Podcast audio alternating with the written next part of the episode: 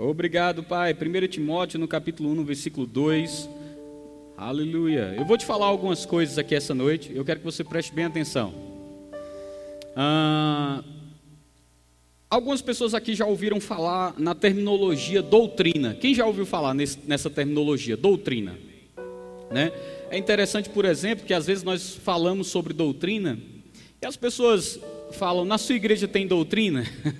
né? Aí a pessoa responde: na minha tem doutrina. Uma vez eu estava conversando, isso foi semana passada com uma pessoa, e ela disse assim: a doutrina na minha igreja é muito rígida. Aí eu fiz: doutrina rígida. O que será uma doutrina rígida, né? Então, por curiosidade, eu perguntei a ela: o que seria essa doutrina rígida? Ela disse assim: o pastor Fulano, que é o meu pastor, ele não permite que a gente use, por exemplo, calça. A gente tem que usar saia e saia longa. Eu fiz ok. Também não é permitido que a gente corte o cabelo ou que pinte as unhas. E muitas vezes nós trazemos essa conjectura de pensamentos, de regras do que pode e do que não, se não pode para estabelecermos aquilo que é doutrina. Mas nós temos que entender que está muito longe da realidade bíblica Vou repetir: está muito longe da realidade bíblica o corte de cabelo, o tamanho da saia, a calça, o brinco, o esmalte ser considerado doutrina. E eu vou dizer para você o porquê. Quando nós olhamos para. E sabe, eu não estou criticando nenhuma igreja aí fora, eu estou falando sobre as Escrituras. Quando nós olhamos para o que os homens estabelecem, né? Tem igrejas que os homens sentam de um lado as mulheres do outro. Quem já viu falar? Não é verdade? São preceitos que os homens estabelecem. Mas se você perguntar para mim, está na Bíblia, pastor? A maioria das coisas não. E nós chamamos de quê? De dogmas. O que são dogmas? Dogmas são preceitos estabelecidos pelo próprio homem. O homem estabelece, o homem cria e o homem intitula aquilo muitas vezes como uma forma bíblica. Paulo falava sobre isso, dizendo assim: embora tenha aparência de piedade, nega-se o poder. Aleluia. Vou repetir: embora tenha a aparência de piedade, nega o poder. Porque, irmãos, deixa eu te dizer uma coisa: o poder do Evangelho não está na sua roupa.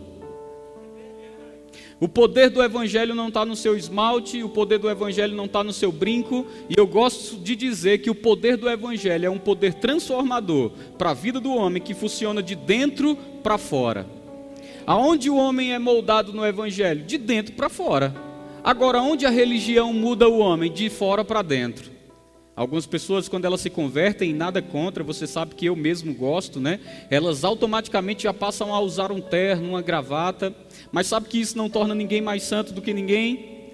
Isso não torna ninguém mais habilitado do que ninguém? O que é que nós entendemos com isso, afinal de contas? Existe o que nós chamamos de dogmas. Mas, irmãos, o povo de Deus às vezes está muito enganado, achando que um dogma é uma doutrina. E às vezes, quando você pergunta para alguém o que é doutrina, às vezes as pessoas não sabem informar para você o que é. E deveria ser algo gravado na nossa mentalidade. Por quê? Porque doutrina é aquilo que define os nossos pensamentos. Se define os nossos pensamentos, define a nossa meditação. Se define a nossa meditação, define também a nossa resposta a cada situação. Se define a nossa resposta a cada situação, determina também a nossa maneira de viver, a nossa maneira de crer. Amém? Então, doutrina é muito mais do que um, a roupa que você veste, o corte de cabelo, isso daí não é doutrina, isso são dogmas. O que é doutrina então? Doutrina, em primeiro lugar, vem do termo didascalos.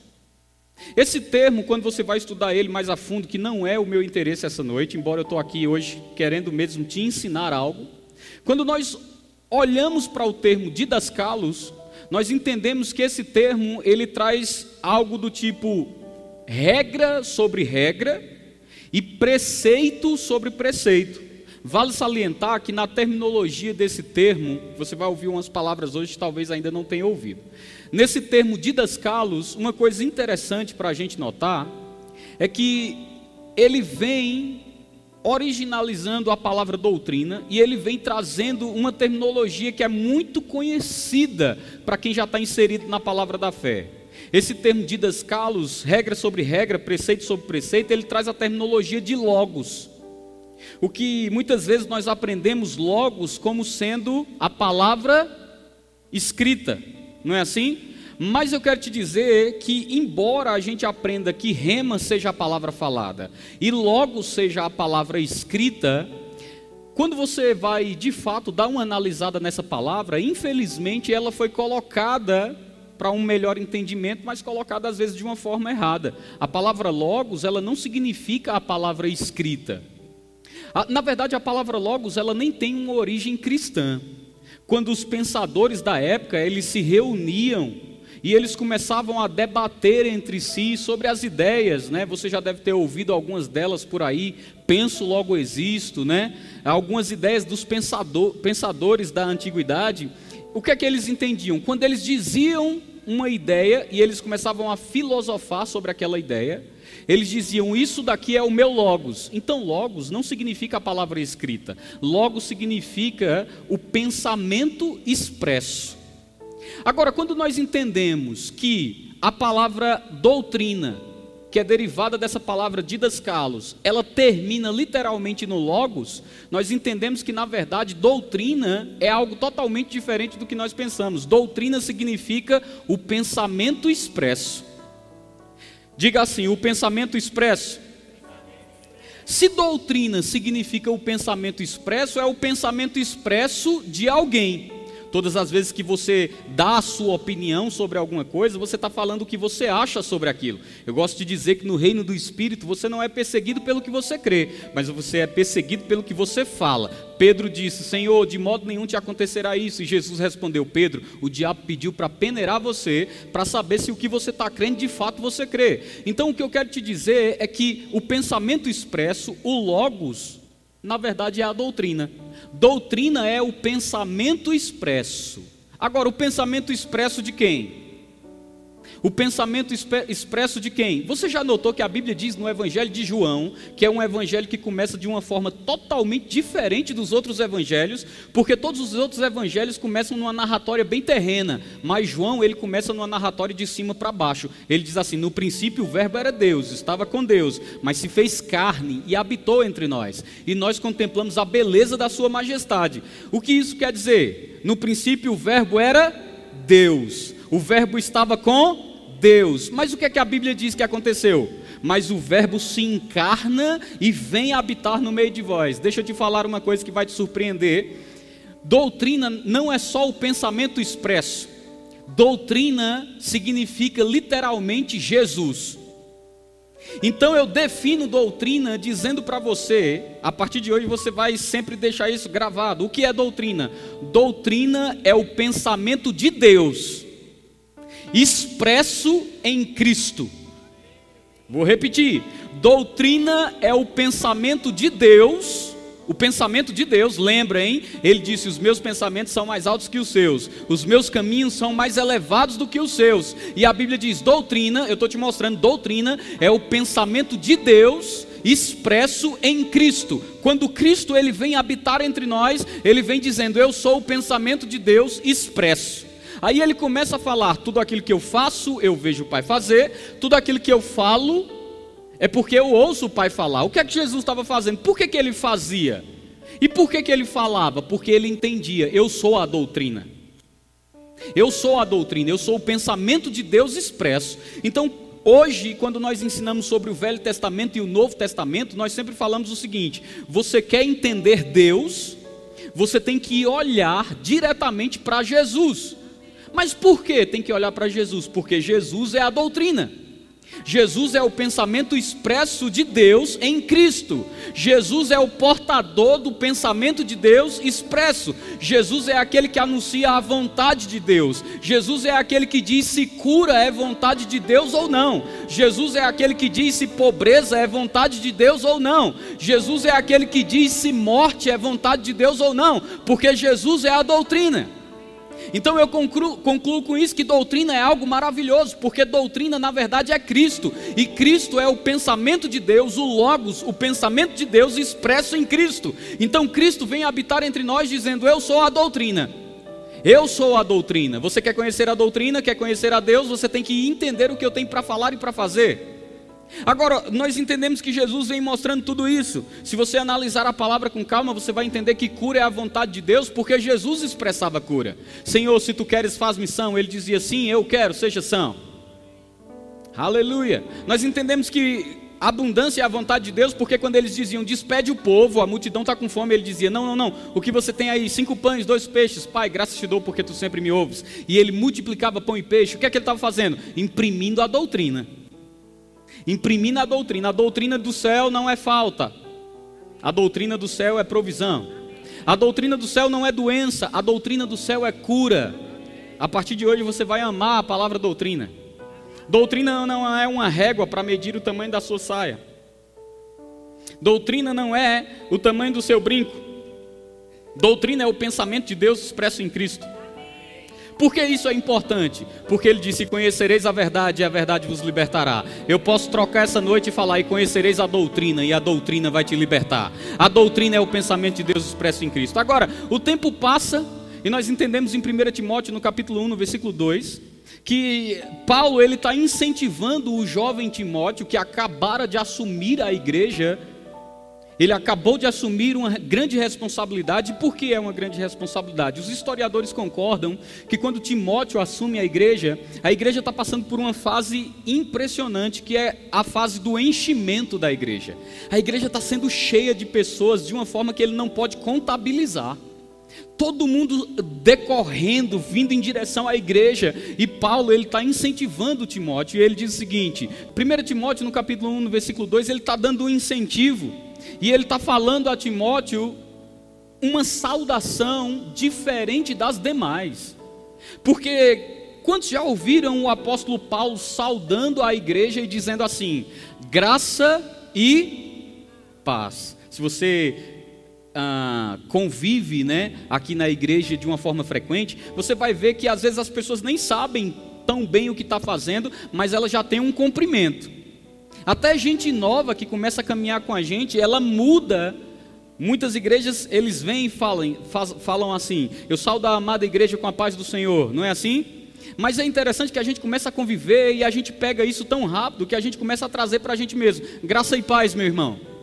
Graça e paz, meu irmão. Essa era uma saudação do apóstolo Paulo comum comum. Mas nesse período, 1 Timóteo, no capítulo 1, no versículo 2, Paulo está saudando a igreja de uma forma totalmente diferente. Ele sauda Timóteo dizendo graça, misericórdia e paz. É a primeira vez, e também você vai ver que é a única, que Paulo acrescenta no meio da graça e da paz a palavra misericórdia. Essa palavra graça e paz é muito interessante porque a palavra ela está escrita em duas linguagens.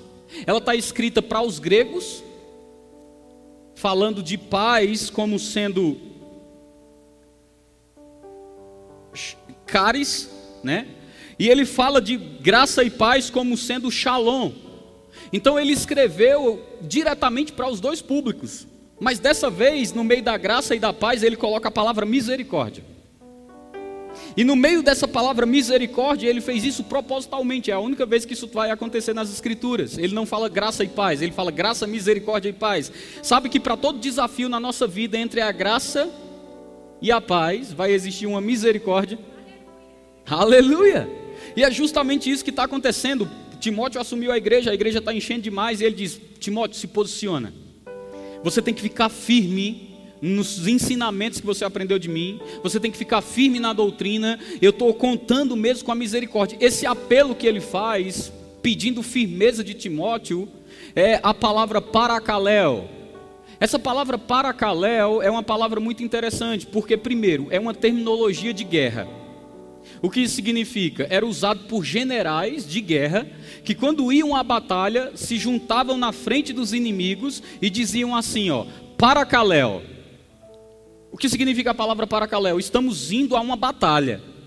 Nessa batalha vai haver percas, vai haver danos, mas eu garanto para vocês, nós sairemos de lá vitoriosos, sairemos de lá com despojos, sairemos de lá com proveito da situação.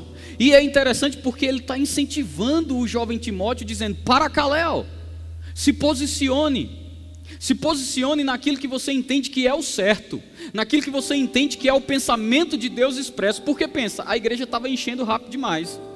E era muito fácil ele negociar o pensamento de Deus que ele havia aprendido de Paulo e Paulo aprendeu de Jesus. Porque Paulo foi quem disse: Aquilo que eu recebi do Senhor foi o que eu também vos entreguei. Que na noite em que foi traído, tomou do pão e, tendo partido e dado graça, disse: Esse é o meu corpo moído em favor de vós. Façam isso todas as vezes em memória de mim. Semelhantemente, pegou o cálice, o cálice da nova aliança, e disse: Bebam Bebam esse cálice até que eu venha. Façam isso em memória de mim. Esse é o meu sangue derramado em favor de vós. Então, Cristo vem, ensina a Paulo, Paulo ensina a Timóteo, e agora ele está dizendo: para Caléu, se posiciona. Pode ser algo muito difícil que você está enfrentando, pode ser um desafio muito novo, porque a igreja está enchendo rápido demais, mas se posiciona nas verdades se posiciona no pensamento expresso, se posiciona naquilo que é a doutrina. Irmãos, deixa eu te dizer uma coisa: eu já falei isso antes, mas eu vou falar de novo. Nós não podemos dar uma festa para atrair o filho pródigo.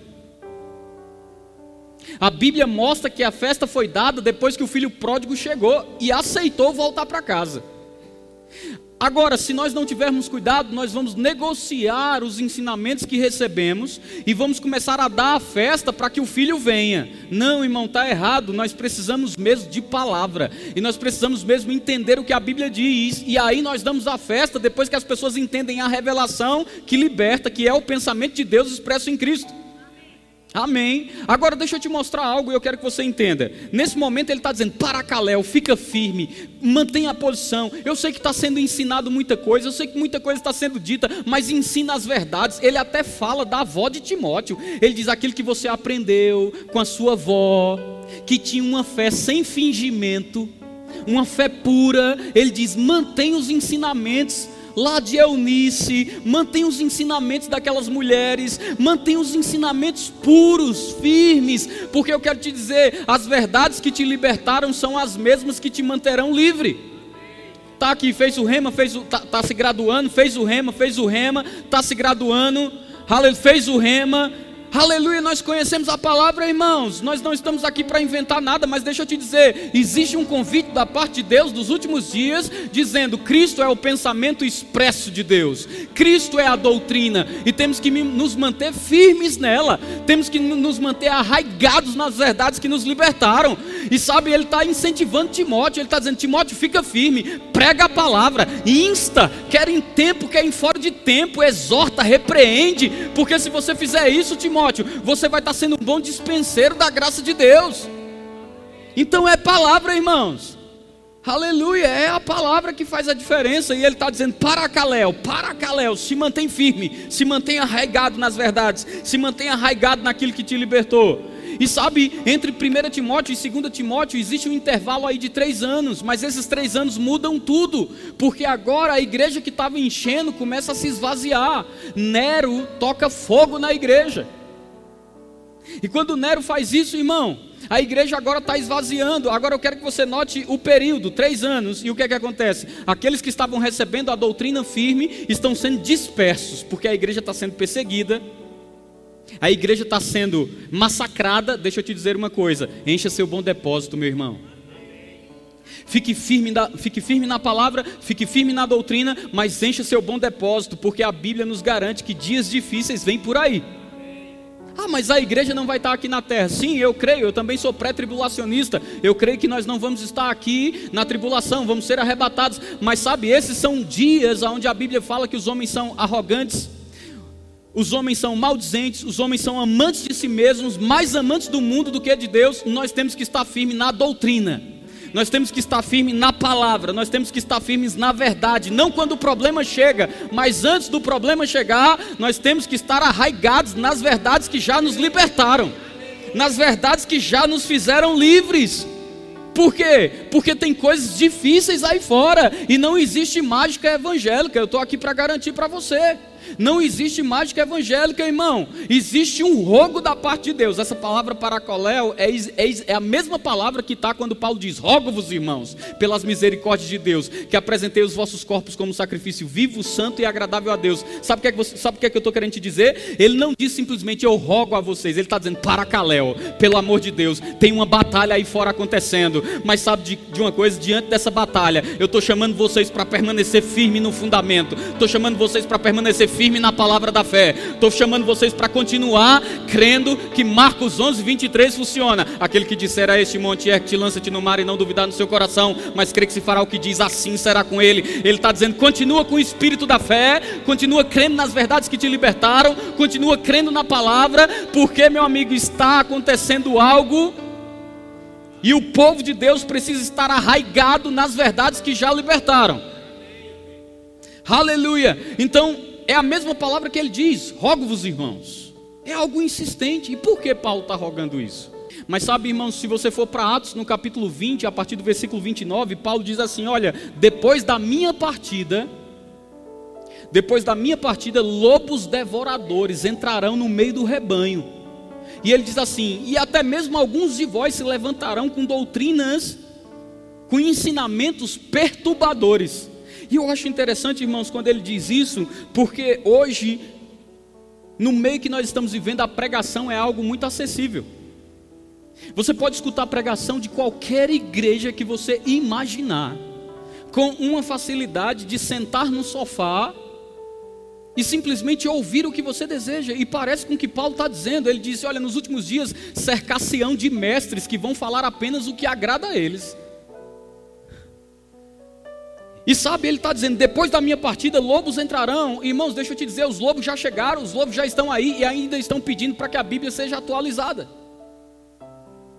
Aleluia. Deixa eu te dizer uma coisa: nós não podemos concordar com o que a Bíblia não concorda. Nós não podemos ser coniventes com o que a Bíblia não é conivente. Se a Bíblia não aprova algo, irmãos, nós não devemos aprovar também. Agora só vai ter esse posicionamento quem tiver firme na doutrina, porque quem não tiver será afetado pela cultura. A cultura está mudando. O pensamento dos homens está mudando, mas é bom aderirmos ao pensamento expresso de Deus, Jesus Cristo. Não existe atualização, não existe mudança, o evangelho é o mesmo e Paulo ainda diz: vocês corriam bem. Quem vos impediu de correr?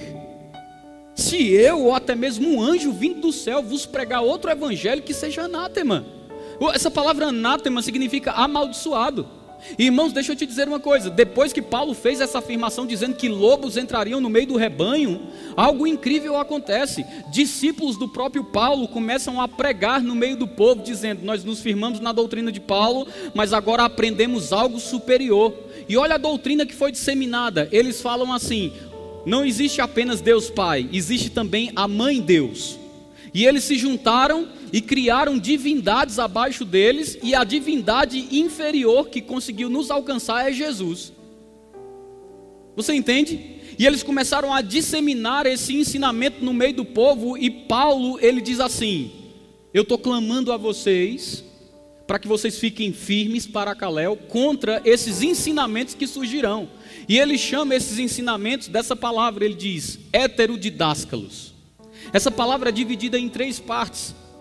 A palavra hétero significa de um tipo diferente. A palavra didas significa ensinamento. E a palavra kalos significa, dentre tantas nomenclaturas que existe, porque kalos é excelente, extraordinário, maravilhoso. Mas a palavra kalos significa também feito com excelência. Então Paulo está dizendo assim: virão homens no meio de vocês que eles vão trazer um ensino de um tipo diferente mas que não vai ser feito de qualquer forma, vai ser feito com excelência. Mas deixa eu te dizer, eu não sei se você está entendendo a mensagem. Ele está dizendo que esse ensino de um tipo diferente, que vai ser feito com excelência, é um ensino errado.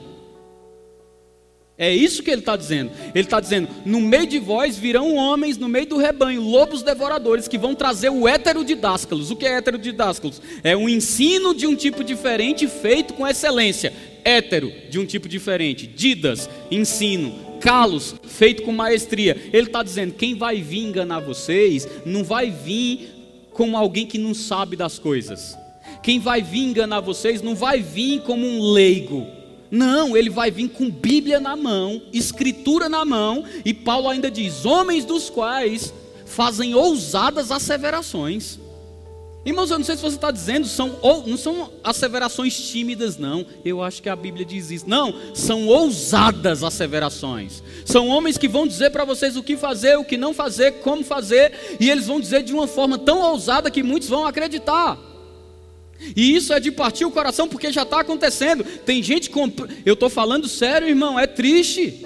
Tem gente comprando coisa para ser livre. Tem gente tendo que comprar rosa, comprar martelo, comprar sal, comprar isso, comprar aquilo para receber uma libertação, aonde na verdade a Bíblia diz: "E conhecereis a verdade, e a verdade vos libertará". Deus trabalha com a verdade para a verdade trazer libertação, irmão. Já está acontecendo, as pessoas estão ministrando um evangelho que na verdade parece mais se você me perdoa aí a expressão que vai ser um pouco forte, mas não de uma forma não pensada, Parece mais às vezes um candomblé gospel. Aleluia. Onde as pessoas compram coisas, onde as pessoas fazem ritos, onde as pessoas fazem campanhas para tentar atingir um objetivo que elas conseguiriam simplesmente se entendessem que o pensamento expresso de Deus já veio dizendo: de fato você não merecia, não era merecedor, era pecador mesmo, era miserável mesmo, ia para o inferno mesmo, mas Cristo morreu por vocês, pagou o preço para você ser justiça e pela fé, pela fé, pela fé, pela fé, pela fé, ter direito a tudo o que foi conquistado. É revoltante ver pessoas sofrendo com a resposta diante delas. É revoltante ver pessoas procurando respostas, procurando saídas, procurando coisas aonde na verdade tudo já foi feito.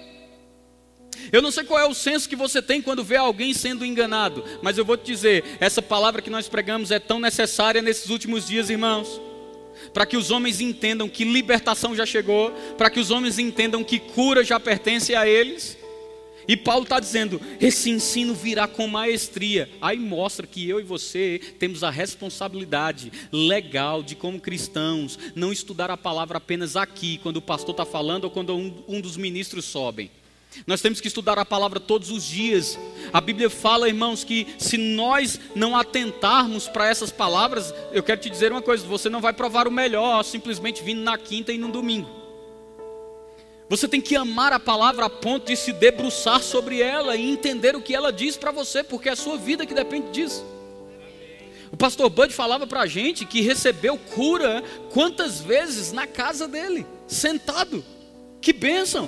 Mas eu vou te dizer, pessoas às vezes, irmãos, até vindo para cá e ouvindo a palavra, não estão conseguindo receber a cura. Por quê? Um breve intervalo se enchendo da palavra quando deveria ser o nosso estilo de vida. Ei, deixa eu te dizer uma coisa: esse mundo aí está para ser enganado. Mas a Bíblia diz: as minhas ovelhas ouvem a minha voz. A Bíblia diz: aquele que crê em mim não será confundido. Irmãos, é tempo de crer. É tempo de voltar à nossa base, de voltar ao nosso ensinamento, a palavra da fé. Aleluia. E ele traz uma solução. Ele diz: se posicione para Caléu. Está vindo o hétero didásculo, o ensino de uma forma diferente. Mas ele traz uma solução. Em Efésios, no capítulo 4, no versículo 6, ele diz: Se você propor essas coisas aos irmãos, serás bom dispenseiro de Cristo. Quer ser considerado um bom dispenseiro da graça de Deus? Quer ser considerado um bom dispenseiro do Evangelho? Ele diz: propondo essas coisas aos irmãos. Propondo o quê? Se você vê o, o contexto, eles, eles estão discutindo ali sobre o que comer, sobre o que não comer, eles estão discutindo sobre o que é consagrado aos ídolos, sobre o que não é consagrado aos ídolos. Eles estão discutindo literalmente o que eu comecei a ministração, rudimentos de homens. Eles estão dizendo assim: tem gente que está chegando para você e está dizendo assim, não coma isso não, que é sacrificado aos ídolos. E Paulo diz: se você entender a doutrina, o pensamento de Deus expresso em Cristo, você vai entender que os ídolos nada são. Rapaz, essa verdade tem que libertar a nossa vida, irmão. Ele está dizendo: se você entender o que é o pensamento de Deus expresso em Cristo, Cristo, a doutrina, você vai entender que os ídolos nada são. Ou seja, chegou na tua mão, é abençoado, irmão. Chegou na sua mão, é abençoado. Até porque uma pessoa me falou, pastor, eu posso beber Coca-Cola porque se virar o rótulo ao contrário, está escrito alô diabo, eu acredito que é consagrado ao diabo. Deixa eu te dizer uma coisa, irmão: tem pouca coisa aí fora que não é consagrada ao diabo.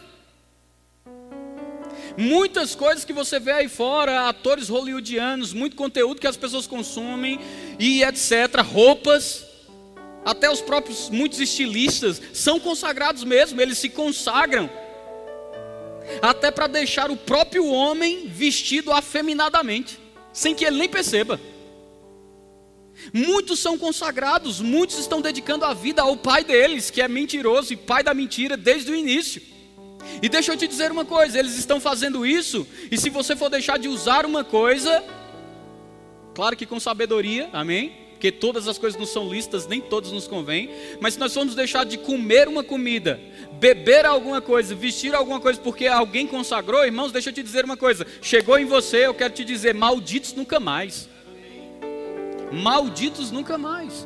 Vou comer um acarajé, não, pastor, porque eu não sei o que é que a baiana fez com a acarajé. Rapaz, deixa eu te dizer o que o pastor Bud dizia: se você não for comer, dê para mim.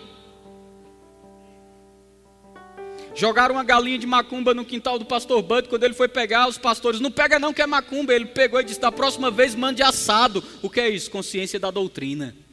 Ele sabia quem era em Cristo, quem Cristo era nele. Viver livre não tem preço. O nosso apóstolo fala algo quando as pessoas falam que o remo é caro, escola de ministros é caro. Ele diz: caro é a ignorância. Caro é viver uma vida que tudo está pago. Caro é viver uma vida que tudo está pago, tudo está conquistado, mas que você para em meio a qualquer situação, em meio a qualquer adversidade, em meio a qualquer problema, sem saber quem é, o que tem, o que pode. Aí Paulo traz a solução para isso. Ele diz: propondo essas coisas aos irmãos, de quebrar os dogmas para vir a doutrina, serás bom ministro de Cristo. Essa palavra propondo essas coisas aos irmãos, quando você vai ver no grego, é a palavra upotífime.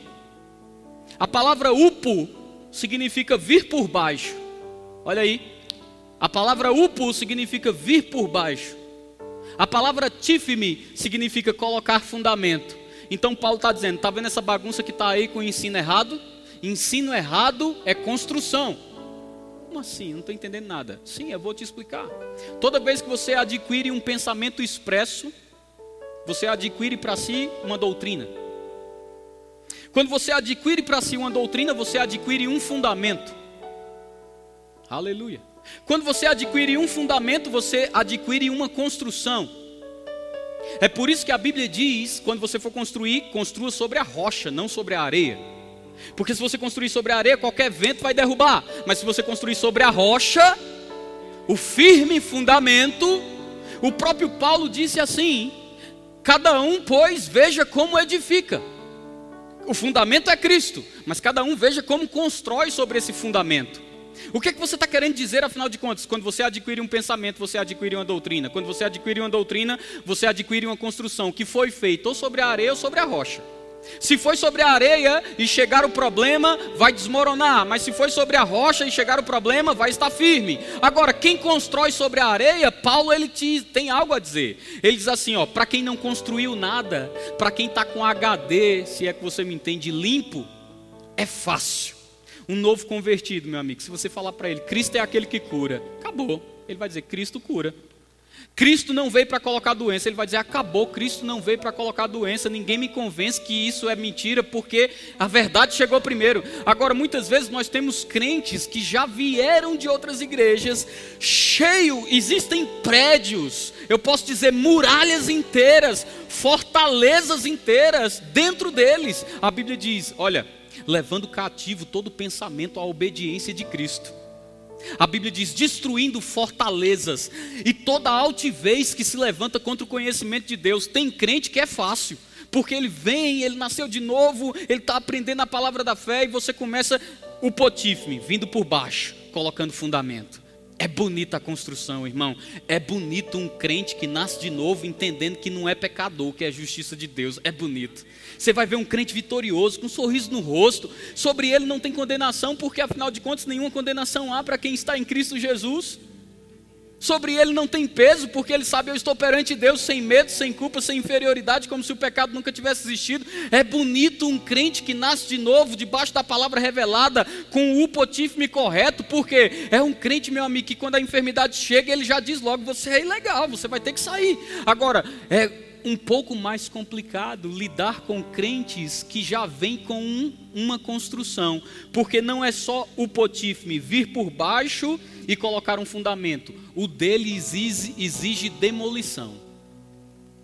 E demolir significa tirar entulho, e entulho dependendo da carga de construção, não sai na hora. Você dá uma viagem, pega entulho, leva para outro lugar que é um lugar apropriado para colocar lixo, coloca o entulho lá, aí volta de novo com outra outra escavadeira, coloca ali o entulho, leva o entulho para o lixo, coloca lá. E enquanto isso, aquela pessoa tem que estar tá fazendo o quê? Começando a receber material correto, começando a deixar o material novo chegar. É tijolo de justiça de Deus, é cimento de Cristo aquele que cura.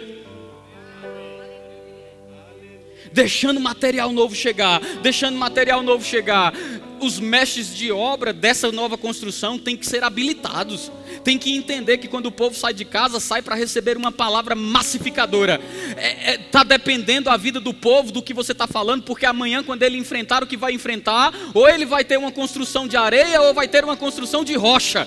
E isso depende daquele que está edificando o povo, daquele que está trazendo fundamento para o povo. O que você está querendo dizer com isso, pastor? Eu e você nos tornamos responsáveis nós somos responsáveis por, pelo firme fundamento aonde Cristo é o alicerce.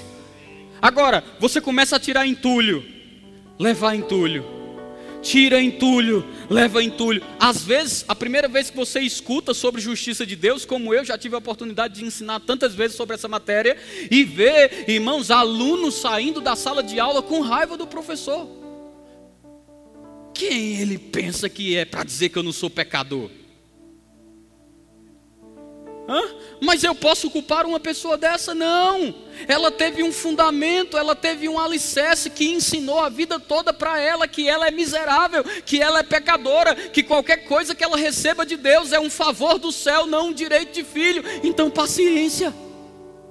Paciência. Agora, irmãos, eu quero te dizer, é um trabalho gratificante, porque depois que você tira o entulho, que o terreno está limpinho, porque alguém pode resistir que Cristo é aquele que cura na primeira mensagem, mas na segunda já começa a fazer sentido. Rapaz, é verdade. Como pode um Deus tão bom me querer doente?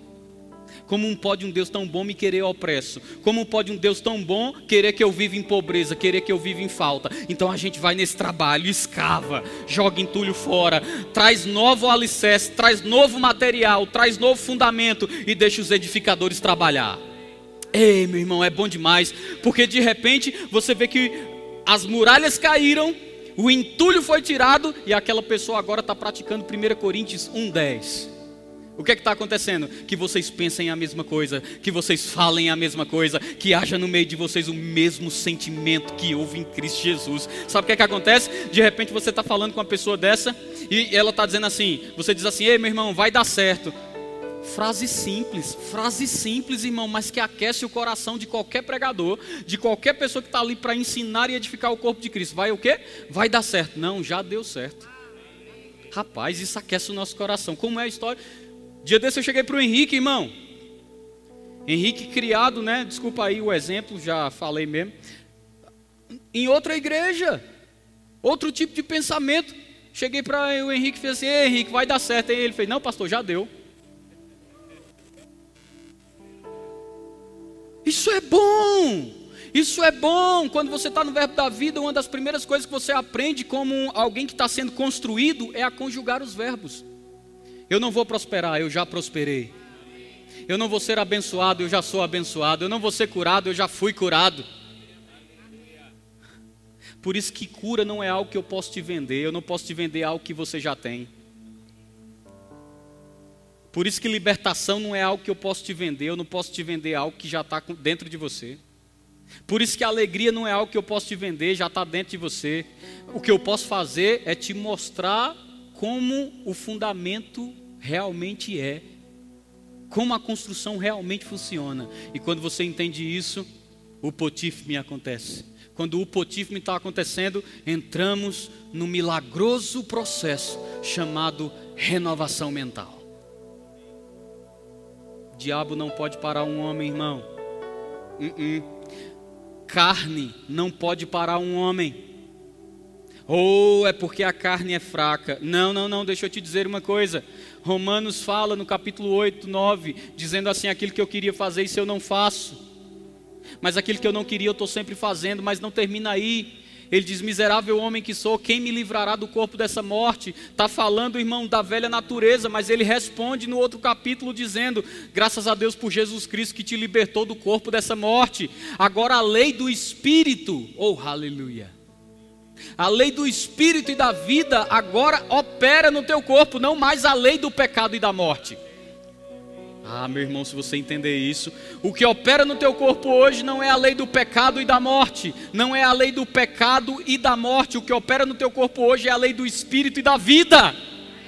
Aí o que é que eu concluo com isso? A carne não pode me parar, então. Eu sou o senhor da minha carne. E o pecado? E o diabo?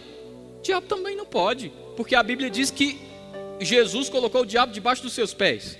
E como o irmão Reagan ele fala que nós somos o corpo, se somos o corpo, está debaixo de, dos nossos pés também.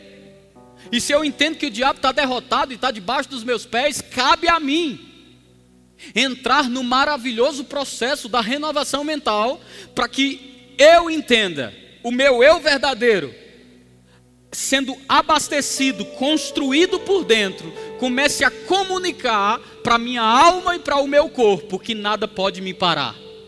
E falta não pode me parar.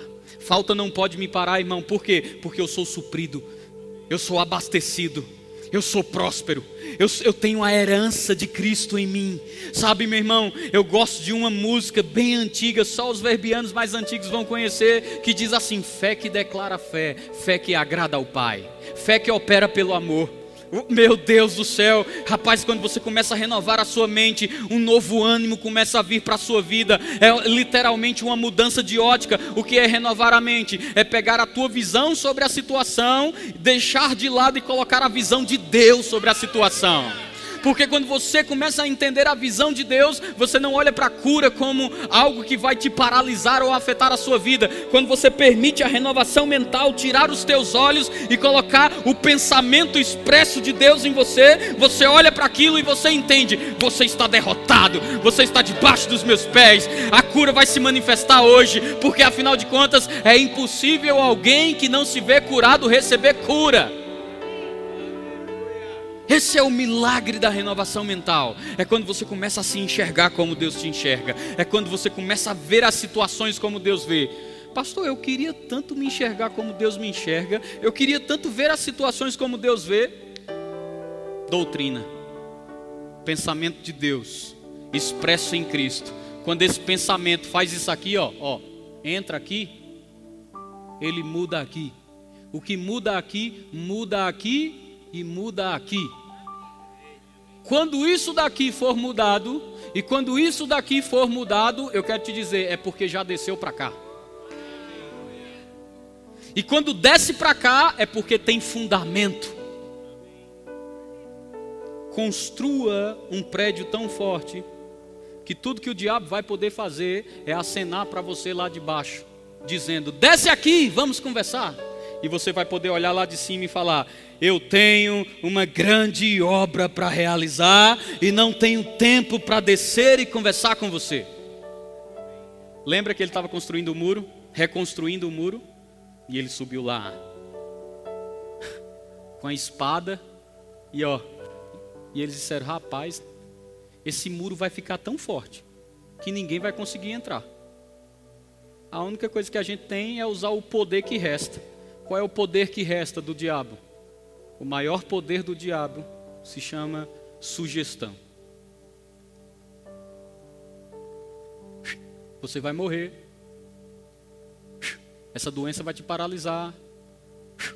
Vai falir. vai, vai ter uma depressão. Ele sugere.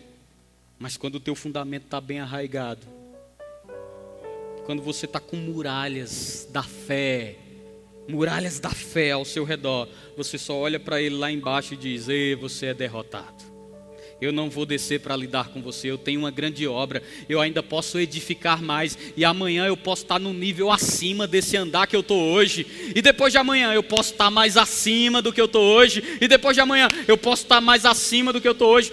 Eu e você não podemos melhorar na nossa identidade cristã porque ela está firmada, arraigada e estabelecida, mas eu quero te dizer, nós podemos melhorar no nível de revelação sobre ela. Amanhã eu posso estar mais convicto da justiça de Deus do que hoje. Amanhã eu posso estar mais convicto da provisão do que hoje. E quando eu tiver mais convicto, é porque eu estou no nível mais alto, numa construção maior. E o diabo, tudo que ele pode fazer é sugerir: desce para cá, desce para cá, vamos conversar. Ei, meu irmão, leve o diabo para a arena da fé, ou ele te levará para a arena dos pensamentos. A arena da fé é construção, dia após dia. Deixa eu te dizer uma coisa e eu vou encerrar com isso. A fé é um carro em constante movimento. Não existe fé estacionada, porque ou você está subindo ou você está descendo. Não existe um nível de estabilidade de fé. Como assim, pastor? Fé tem que ser todos os dias. O irmão Reagan dizia que renovar a mente é como tomar banho. Se você deixar de fazer, alguém vai notar. Quando você está no carro da fé, ou você está trabalhando para a subida,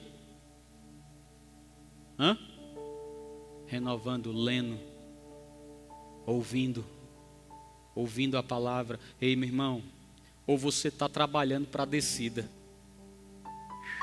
regredindo sem ver, regredindo sem ver, regredindo sem ver. É quando você olha, eita, que subida é essa? Não vou conseguir. Sai dessa, meu irmão. Está na hora de você parar de andar na banguela da fé. Eita, uma ladeira, até que enfim. Aí na ladeira, não precisa de força, né? É só descer, aí fica, uhul, tá tudo indo bem. Aí depois da ladeira, a subida.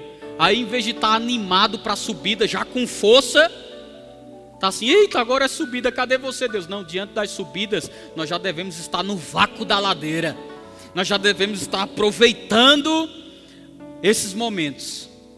Sabe como é que eu chamo esse momento? Eu quero dizer para você, isso é o vácuo da ladeira. Você está você tá ouvindo aí, meu irmão, e o carro está indo a mais de 120, a mais de 180, de repente tem uma subida.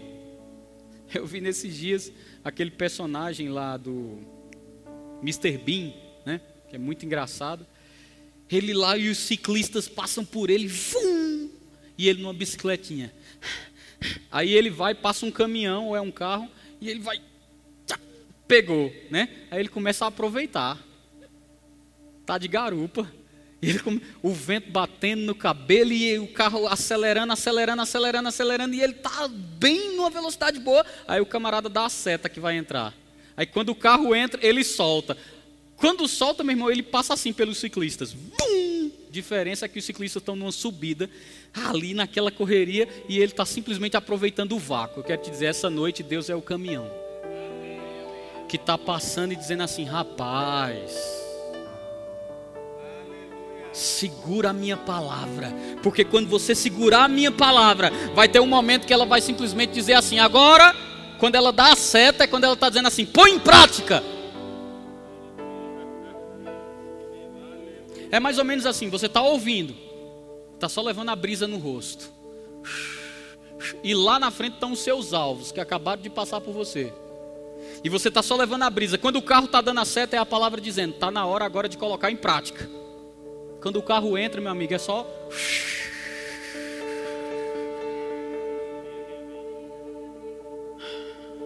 Deus está nos chamando para outro nível, irmão.